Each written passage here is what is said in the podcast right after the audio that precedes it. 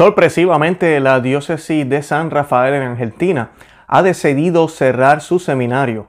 El seminario con más seminaristas en Argentina va a cerrar todo porque han decidido resistirse y han decidido seguir recibiendo a nuestro Señor en las especies de pan en la boca.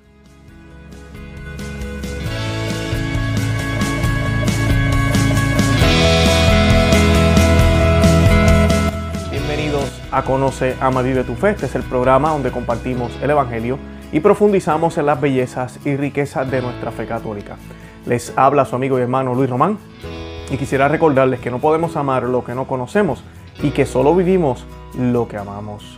Hoy lamentablemente tengo que compartirles esta noticia y la razón por la que la comparto es porque este tema de la comunión en la boca o en la lengua, eh, en contra de la comunión en la mano, eh, algo que ha sido eh, impuesto por, por ah, líderes de la iglesia en los años 60, que no hay ni un solo concilio, ni un solo sínodo que realmente diga que recibir al Señor en la mano es reverente, nos acerca a Dios, es una manera de adorar a Dios.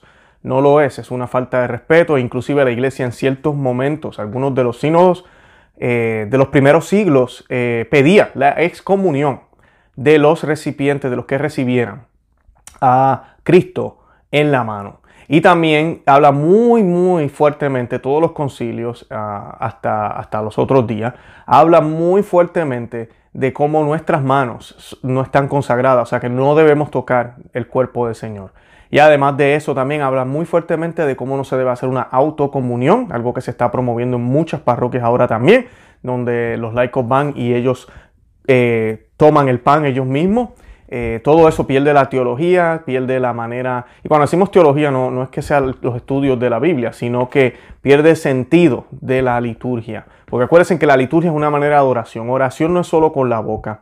En la Santa Misa nosotros oramos con todos los sentidos, con la vista, con el olfato, con el tacto, con, todo lo que hacemos, con lo que eh, decimos, eh, cómo actuamos con nuestro cuerpo, todo tiene una razón de ser y es para presentar esa verdadera teología, lo que es Cristo, lo que realmente sucedió en el Calvario, se está, estamos siendo parte de eso cada vez que vamos a la misa. Es un solo sacrificio, ¿verdad? Fue hecho hace dos mil años por nuestro Señor y nosotros nos unimos a Él en la misa. Por eso lex orandi y lex credenzi, como oramos es como creemos. Por eso la iglesia siempre puso mucho énfasis en cómo hacíamos oración. Y no se trata de ser sepulcros blanqueados y que todo lo de afuera es más importante, sino que esa es la manera correcta de llevar una oración que nos lleve correctamente al Dios que se presentó en Jesucristo, al Dios que se hizo hombre, murió en la cruz y resucitó por ti y por mí. Antes de comenzar este tema con esta noticia y toda la información que les voy a estar compartiendo, quisiera que hiciéramos una oración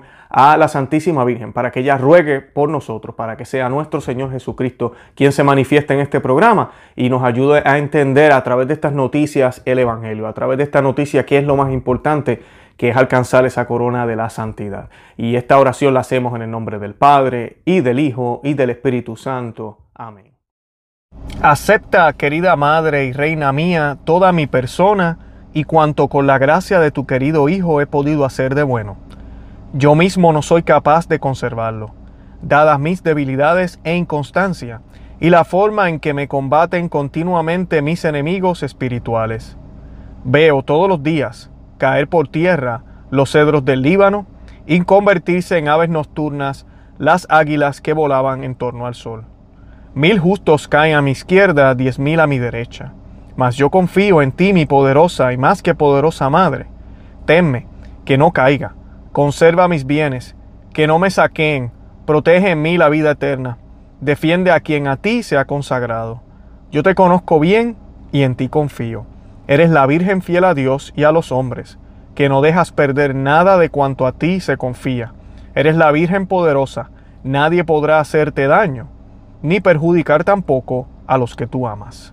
Amén. En el nombre del Padre, y del Hijo, y del Espíritu Santo. Amén.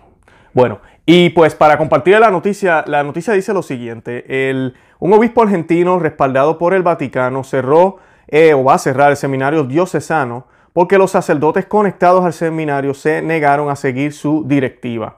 Y pues eh, la, mayor directiva que aparentemente ellos no están siguiendo, y esto ya lleva unos meses o unas semanas aparentemente, es la recepción de nuestro Señor en la mano. Eh, muchas personas, aquí hay una controversia bien fea en este lugar. Eh, yo creo que los, laicos y las personas que están en, esa, en ese seminario han hecho lo que la iglesia ha, pedido, están siendo obedientes a la iglesia. Este obispo es desobediente y la mayoría de los obispos en el mundo ahorita mismo están desobedeciendo la ley universal.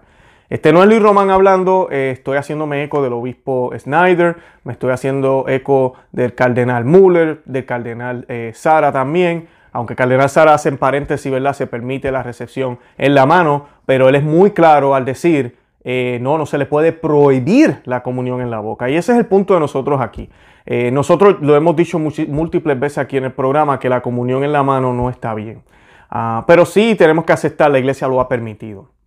Así que eh, eso ya es otro tema. Pero de ahí a permitir la comunión en la mano, a pasar a prohibir la comunión en la boca, hay un problema. O a prohibir que la gente se arrodille, hay un problema porque hay documentos magisteriales que están en efecto, obviamente, como eh, Sacramentum, Redención y Sacramentum, que dicen que el comulgante tiene todo el derecho, ¿verdad? O debe eh, arrodillarse y recibir al Señor en la boca. Y también habla de la comunión en la, en la mano, pero habla de que eso es, es, una manera de hacerlo y que no se le puede negar la comunión a menos que la persona esté en pecado mortal, excomulgada por otras razones. Pero la, la comunión en la boca no puede ser razón. Y mucho menos una razón por salud. Porque es que no hay prueba de eso. Nosotros hemos hecho muchísimos programas aquí eh, sobre los doctores que han salido, múltiples doctores, personas profesionales que han salido a la luz, han dicho que la comunión en la boca es más segura que la comunión en la mano. Sí, es más segura, porque solamente son dos pares de manos que están tocando la hostia, comparada con todo el mundo tocando, ¿verdad? Porque usted, por más que se lave las manos, usted llega a la iglesia y usted qué va a hacer con sus manos. Usted va a tocar todo. No, a menos que esté así todo el tiempo y no toque el libro, no toque nada, pero usted va a tocar cosas y ahí hay bacterias. Es lo mismo cuando yo llego a mi casa, se los he dicho este ejemplo múltiples veces. Eh, yo no como con las manos, eso es lo más antihigiénico que hay, ¿verdad que sí? Yo uso utensilio. Pues en la teología católica, en lo que el Señor nos enseña, Él nos alimenta. Y la persona de Cristo, ¿verdad? Actuando en persona de Cristo es el sacerdote. Por eso el sacerdote es quien nos alimenta. Y la comunión en la lengua, nosotros lo hemos dicho aquí muchísimas veces. Eh, aquí en Estados Unidos, en múltiples lugares se hace. Nadie no, nos estamos muriendo. El punto es que hay que sacar la lengua bastante. Usted saca la lengua como si le estuviera haciendo burla al sacerdote. Y el sacerdote lo que hace es que la deposita. El sacerdote no tiene que tocar la lengua. Y ya. Es mucho más seguro de esa manera. Lo bonito del rito de católico, en ambas misas, la misa nueva y la misa antigua, es que el sacerdote se lava las manos antes, eh, ¿verdad? En el rito. Y además de eso, antes de hacer la Santa Misa, pues mira, con esto de la enfermedad, claro, lávese bien las manos, eh, todo eso, porque usted va a estar manejando algo que los comulgantes van a consumir. Eh, es seguro, es seguro, es lo más que podemos hacer. No podemos sacrificar a nuestro Dios y cuando digo sacrificar o menospreciar o, dañar a nuestro Dios por, en el nombre de la salud, no podemos, tiene que haber un, punto medio. Tiene que haber un punto medio. Eh, yo voy todos los días a trabajar y yo me lavo las manos, eh, yo me pongo máscara donde tengo que utilizarla, eh, trato de guardar distancia, hago lo que puedo hacer. Pero yo no puedo dejar de trabajar porque me voy a morir. Entonces, ¿sabes qué va a pasar? Me voy a morir de hambre porque entonces no voy a tener un ingreso para proveerle a mi familia. O sea, hay, siempre hay un riesgo y aquí la iglesia se ha ido muy lejos con esto. Además de eso es que usted va a otros lugares afuera y no hay tantas restricciones. Eso es lo triste. pero entonces la iglesia quiere como que, I don't know, ser la que más se preocupa por la salud en vez de los hospitales y, están haciendo estas instrucciones, directrices que no son correctas, que le faltan a la fe. Y entonces tenemos, la mayoría de los católicos, porque estos no son inventos míos, no creen en la presencia real de la Eucaristía. ¿Cómo van a creer si se lo dan como galleta? No importa, lléveselo en la mano, lléveselo en una bolsita, como el otro episodio que hicimos aquí. Eh, lléveselo en un paquetito, póngalo en un sobre, se lo damos en una bandeja. Ya mismo se van a inventar por correo. Y la falsa obediencia, hay católicos que si le dicen aplaude dos veces, tírate al suelo y recíbelo con los pies, mañana van, aplauden dos veces, se tiran al suelo y lo reciben con los pies. Y piensan que así, porque estoy siendo obediente a mi obispo, voy directito para el cielo. Mire mi hermano, Eso no es la obediencia que nos habló Sor Faustina, esa no es la obediencia que nos hablaron los grandes santos, esa no es la obediencia inclusive que nos, que nos presentó nuestro Señor Jesucristo. ¿A quién obedecía el Hijo? Obedecía al Padre. Nosotros tenemos que obedecer al Padre, al Padre Dios, a Dios que está en el cielo, a través de su iglesia. Claro que sí, la iglesia se ha pronunciado sobre esto por dos mil años. Y ahora tenemos la mayoría de los obispos en el mundo desobedeciendo a su madre, la Santa Iglesia Católica, y la gente desobedeciendo pensando que están obedeciendo a la iglesia porque es el obispo quien lo dice. Miren, miren, quema el cocho. Eso es lo que está sucediendo. Eso es lo que está pasando y es como Satanás se está aprovechando. Pues no puede destruir la iglesia, pero puede tener a sus miembros completamente enredados. Lo hemos dicho aquí múltiples veces.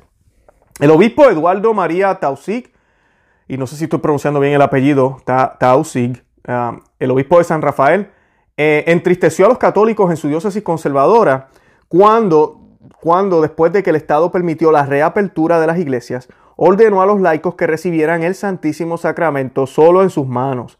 Aunque la práctica de recibir la comunión en la mano se ha convertido en, en algo común en la iglesia desde su introducción en la década de 1960, lo cual significa que por 1960 años no era permitido, y si hubieron lugares que tal vez sucedió y la iglesia intervino.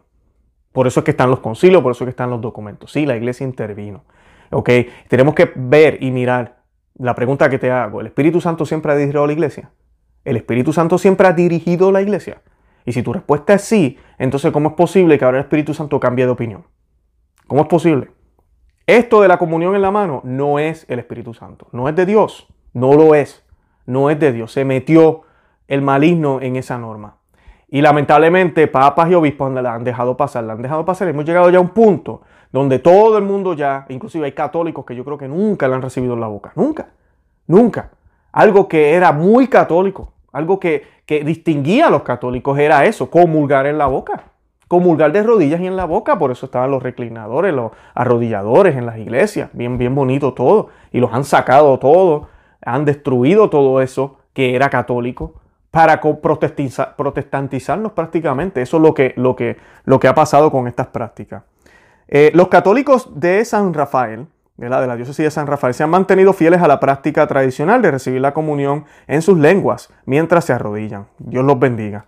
Después, eh, el, padre Alejandro Miguel eh, el rector del seminario diocesano, defendió el derecho de sus seminaristas a recibir el Santísimo Sacramento de acuerdo con las normas tradicionales. El obispo Tausi tomó represalias al despedirlo de su cargo. Luego, como otros sacerdotes también administraban la comunión de acuerdo con las preferencias tradicionales de sus feligreses, Tausi, el obispo, cerró el seminario.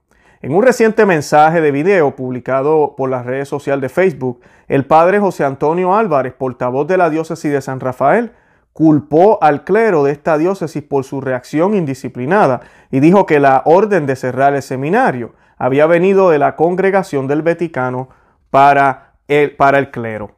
De acuerdo con las instrucciones de la Santa Sede, se decidió cerrar el seminario, dijo el sacerdote. Aquí les voy a dejar el video para que lo puedan ver. Como se ha comunicado a la prensa, eh, a partir de esta mañana se ha anunciado, el obispo lo ha anunciado en el seminario, y luego se ha dado a conocer a todos los demás. Una, el, nombramiento del nuevo rector del seminario, el padre Víctor Torres, actualmente párroco de Lourdes, de la parroquia de Lourdes, y también juez del Tribunal Eclesiástico y presidente de la Comisión de Justicia Diocesana, más otras actividades que tiene, digamos. Una persona bien calificada para esta tarea y de suma confianza del obispo.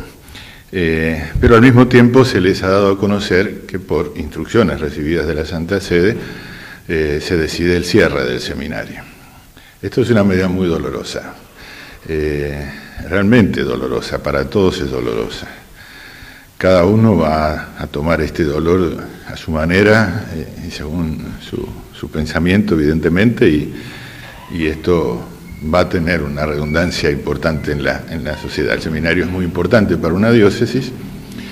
No es estrictamente obligatorio que haya un seminario en una diócesis, esto es cuando se pueda. Y justamente la medida que toma la Congregación para el Clero, que es el Ministerio del Santo Padre que tiene injerencia en estos, en estos casos, tiene en cuenta que debido a, la reacción eh, indisciplinada de una buena parte del clero de, la diócesis, en este momento esta diócesis no tiene la posibilidad de conformar un equipo de formadores conforme a la disciplina de la Iglesia. Como eso es algo que no se puede resolver de, modo inmediato, eh, bueno, en defensa incluso de la formación de los seminaristas, para que puedan continuar su formación, se los va a ir destinando a otro o a otros seminarios. Eso es algo que se va a ir eh, dialogando eh, en estos meses que quedan hasta el final de las clases. ahí lo vieron, están viendo que tiene completamente apoyo del Vaticano esta decisión, lo cual es sorprendente. Ahora vamos a hablar de esto, porque usualmente cuando van a hacer un cierre de este tipo de cosas, si se hace una, un tipo de eh, reclamo, por ejemplo, el obispo dice está pasando algo, esto está fuera de control o lo que sea, se hace una investigación antes de tomar una decisión como esta. En este caso no fue así. No sabemos, y esto es lo que vamos a hablar en unos minutos, qué dijo el obispo al Vaticano. Pero el obispo tiene todo el apoyo del Vaticano. Eh, por eso no es correcto decir que el Papa Francisco cerró este, este, esta diócesis. Ahora sí, él lo sabe. Y sí, él tiene que haber firmado los documentos para hacerlo. Él está al tanto. Pero como que fue directo de allá y el obispo está obedeciendo, no. Aquí realmente el obispo es el que está actuando por su cuenta. El obispo es el que está decidiendo, hey, yo voy a cerrar este seminario, esta gente me desobedecen, esta gente no entiende lo que yo quiero hacer y se acabó. ¿Me entiendes? Y tal vez lo está haciendo, no sabemos, yo no, no somos quienes para juzgar el corazón del obispo. Tal vez él piensa que esto es lo correcto, que tiene que enseñarle una lección a estas personas que la obediencia al obispo, no a Dios, al obispo, porque casi el obispo es Dios, eh, en este sentido, eh, es impredecible. No podemos negociar. Y pues eh, aquí hay un problema. Aquí hay un problema. Esta falsa obediencia nos está matando. De verdad nos está matando. Por culpa de la falsa obediencia, niños han sido violados en la iglesia. Esos temas yo casi no los toco aquí de los pedófilos y eso, pero es así. No es la forma que utilizan los sacerdotes y obispos cuando van a abusar de un alguien o van a ser adultos también. Le dicen, yo soy tu sacerdote y esta es tu penitencia, bájate los pantalones. Y, el, joven está ahí como que, ah, wow, yo le debo obediencia. Esto, esto parece loco, pero lo tengo que hacer. Y no, no lo tienes que hacer. No, porque va en contra de Dios. Va en contra de lo que Dios ha establecido, va en contra de la iglesia. Y lo mismo pasa aquí con esto de la comunión en la mano. Mañana nos van a decir que podemos tomar jugo de China en vez de jugo de naranja, en vez de vino. Y todo el mundo, uh, sí, ahora tenemos más opciones. Bendita sea la obediencia. En serio. O sea, estamos llegando, hay, que usar el sentido común, hermanas y hermanos que me escuchan. O sea, tenemos sí obediencia en el sentido y tenemos que respetar su autoridad porque ellos son obispos. Y a mí me da pena tener que hablar de esta manera, pero es que estamos en una crisis. En el pasado tal vez habían dos o tres de los grandes líderes que hacían eso y rapidito habían otros que, ¿verdad?, los denunciaban, pero ahora es la mayoría. Entonces los que denuncian son bien pocos y la gente mira a estos obispos, estos sacerdotes que se han mantenido fuertes. Oh, esos son los rebeldes. Uh, esos son los apóstatas. Uh, esos son los que están dividiendo la iglesia, que son los que realmente están defendiendo lo que la iglesia siempre dijo. Miren eso. Lo que la iglesia siempre dijo, ahora ellos son los apóstatas. A mí me acusan de cismático también. Y me acusan de apóstata y un montón de cosas. Bueno, yo amo a mi iglesia católica. Yo sé que hay papa. Yo no niego que el papa es Papa Francisco. Yo no lo niego. Yo soy católico, siempre he sido católico y nunca dejaré mi iglesia católica. Pero tenemos un problema aquí porque estamos haciéndole daño a nuestra madre, a la iglesia católica. Si nos ponemos a hacer cosas contrarias a lo que ella nos enseña.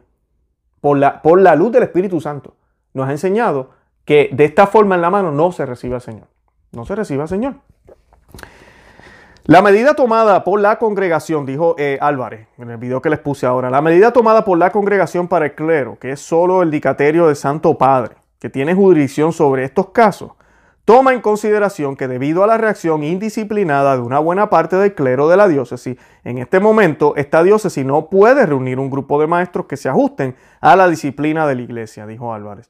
Dado que eso es algo que no se puede resolver de inmediato, bueno, para salvaguardar la formación de los seminaristas, para que puedan continuar con su formación, serán enviados a otros seminarios. Eso es algo que será objeto de un diálogo continuo en los meses restantes del año académico. Qué tristeza, ¿no? Estos seminarios que están aprendiendo posiblemente, y yo sé que sí, una educación bastante buena, porque es tradicional, y cuando decimos tradicional, es que esa palabra yo sé que está siendo mal utilizada. Católica, punto, católica. No es modernista, no es esta buchi bubu, guachaguachi que nos están hablando ahora de que todas las religiones son buenas y de que todos se pueden salvar y que nosotros tenemos el paquete completo, pero ellos tienen un paquete como quiera, eh, todos podemos llegar. Eh, no, no es de eso. Es la verdadera doctrina católica que se enseñó hasta los 1960. Esa doctrina católica es la que se enseña en estos lugares y estos lugares, eh, cuando una persona está en un lugar como ese y es transferida a otro lugar, debe ser un choque impactante. Ojalá yo oro por estos seminaristas. Estaba viendo diferentes medios. Unos medios dice 40 seminaristas, en otros dice 46, pero es un buen número. Es un buen número para la crisis que tenemos hoy a nivel mundial, es un número bastante alto.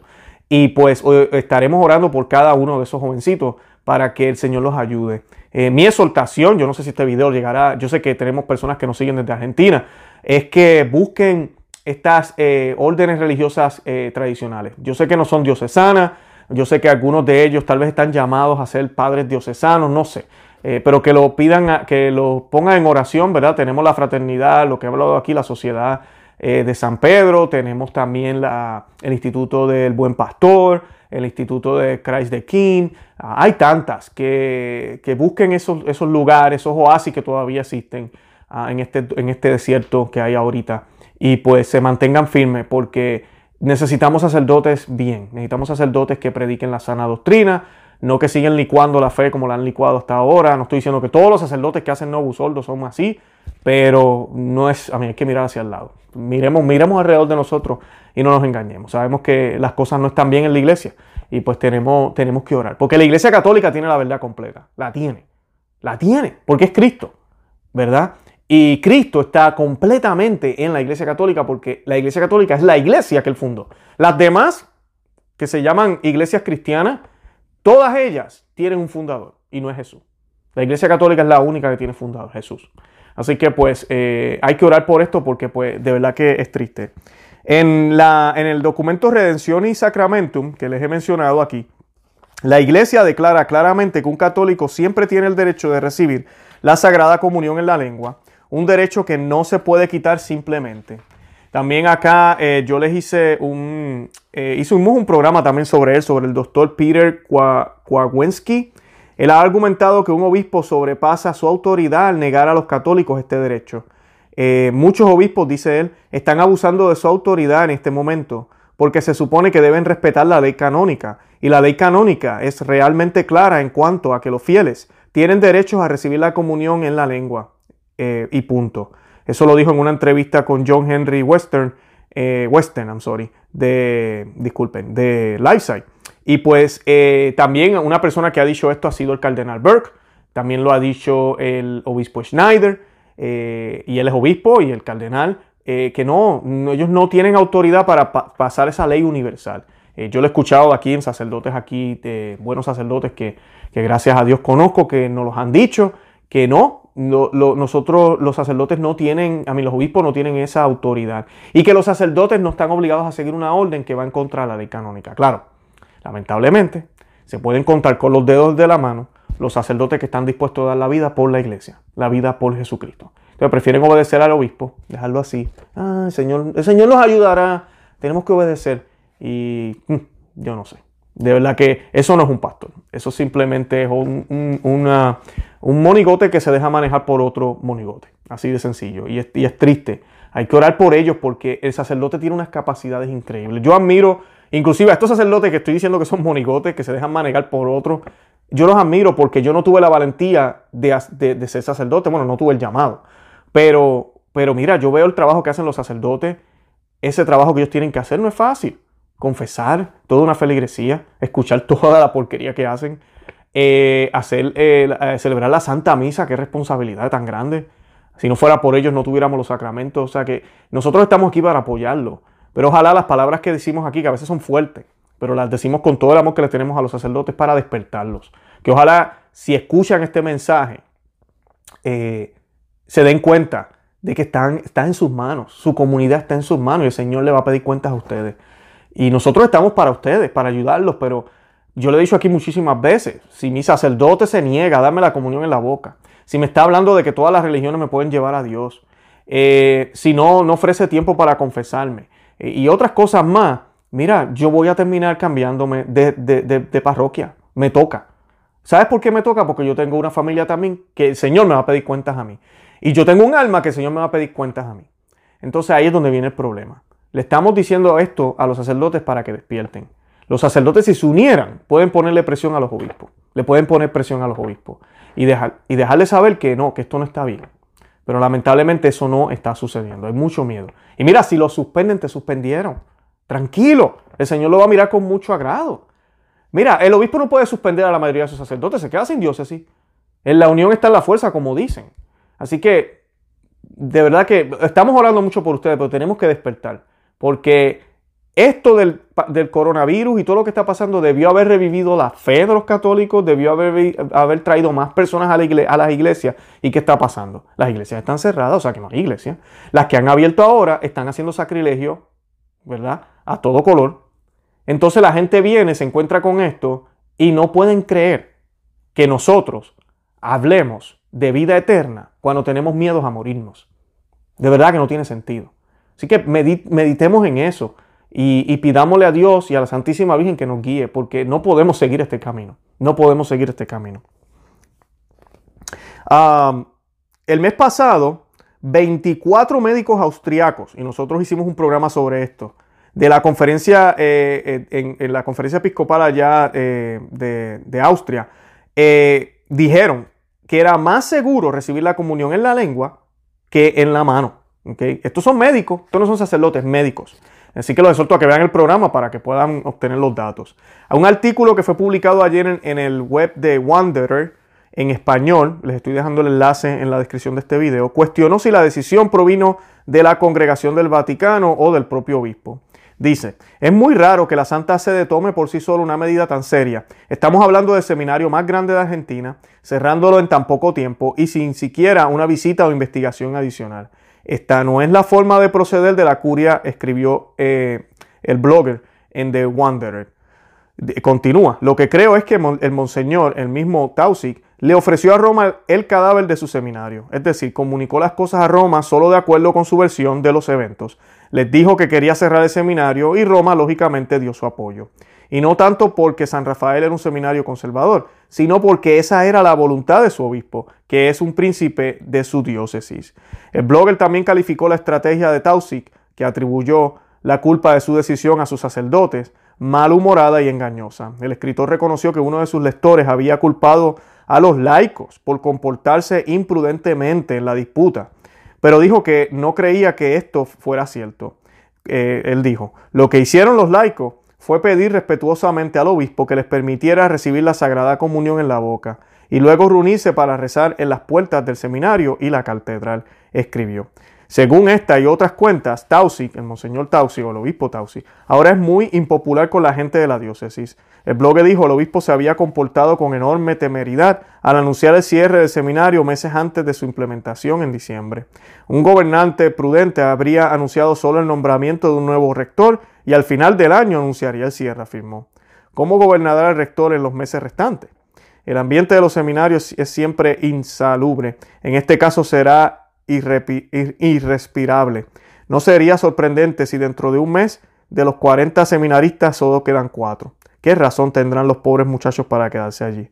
El blogger expresó su esperanza de que los seminaristas ortodoxos no asistieran a otro seminario menos ortodoxos en Argentina, sino que optaran por apostolados amantes de la tradición como el Instituto del Buen Pastor, el Instituto de Cristo Rey o la Fraternidad de Sacerdotes de San Pedro. A pesar de mis pecados, eh, son muchos y espero salvar mi alma. No quisiera estar, dijo el blogger, en los zapatos del obispo Tausi, cuando en su lecho de muerte confronte su historia y conciencia y cargado con, con bolsas se presente ante el tribunal divino con esas bolsas vacías. Una fuente eh, conocida por Lightside News le dijo también a un periodista que habían 40 seminaristas buenos y bien formados que ahora no están seguros de lo que harán. Llamaron al cierre de seminarios de San Rafael un verdadero desastre, ya que cree que es el último seminario realmente católico en la Argentina católica. Bueno, y esto es otra victoria para el demonio. El demonio se vale de todas estas cosas, se vale de personas de la iglesia para destruir, para socavar, para hacer su trabajo de mal. Así que tenemos que orar por esta situación y pues como decía aquí el, artículo, eh, realmente Eh, esta decisión del obispo, y además de que ha sido tomada de una manera imprudente, porque el hecho de nombra a una persona nueva y ahí mismo dice que va a cerrar. En diciembre van a cerrar supuestamente. Como dice el artículo, no sabemos cuánta gente se va a quedar ahí. A mí tú sabes que van a cerrar el seminario, tú eres seminarista, ¿para qué te vas a quedar ahí? Se le quitan a uno las ganas de estar ahí, es normal. ¿Y qué compromiso van a tener ahora los líderes de ese seminario si ellos saben también que se va a cerrar? Es una pérdida de tiempo. Esa no es la forma en que tú haces las cosas. Por eso usualmente en las empresas eh, no se anuncian, ¿verdad? Cuando se van a cerrar, no se anuncia con tanto tiempo de anticipación, tal vez con un mes o dos. ¿Y qué se hace? La compañía te ofrece un tipo de bonificación, te ofrece algo para que no te vayas y nos ayudes a cerrar el negocio. Si te quedas, te vamos a dar tantos meses más de paga. En lo que tú buscas trabajo, te vamos a ayudar aquí, te vamos a ayudar acá. Yo pasé por una experiencia así hace unos años y, y no me puedo quejar, me trataron muy bien pero, pero, pero es así, es la única forma que tú te quedas porque tú dices, pues ¿para qué voy a hacer lo que tengo que hacer? ¿verdad? O seguir haciéndolo si ya van a cerrar, ¿verdad? Eh, así que eh, esto me parece muy, muy, muy triste, muy mal. Tenemos que orar por esta circunstancia en Argentina, orar por Argentina también, por el mundo, mundo católico enteramente. Yo les envío un saludo a Argentina. Eh, sabemos que tenemos muchos seguidores de allá. Les envío un saludo caluroso y les pido que oren, oren muchísimo por el Papa, oren mucho por la Iglesia Católica, oren mucho por los seminarios, oren para que haya más lugares donde se ofrezca la misa tradicional. Allá en Argentina hay múltiples lugares. Busquen esos lugares y vayan a esos oasis, apoyen esos sacerdotes. Ahí se recibe al Señor en la boca, en la lengua, como debe ser. Eh, yo los invito también a que visiten nuestro blog, conoceamavivetufe.com, que se suscriban aquí al canal en YouTube, que nos sigan por todos los medios sociales, Facebook, Instagram y Twitter, y que le den me gusta, que le, le den a los deditos pulgar, como digo yo, para que más personas se beneficien de este material. Eh, no se olviden rezar el rosario todos los días. Eso es obligado obligado, como decimos en Puerto Rico, obligado. Recemos el rosario todos los días eh, por lo que ya mencioné, por la iglesia, por nosotros, por toda esta circunstancia con el mundo entero, para que el Señor nos ayude, para que nuestro Señor Jesucristo nos ilumine y nos mantenga siempre derechitos para que podamos llegar, ojalá, a ser santos, a estar con Él, ¿verdad? Si es por voluntad de Él, que la tiene, tiene la voluntad, pero nosotros tenemos que cooperar con ella. De verdad que los amo en el amor de Cristo y Santa María, ora pro nobis.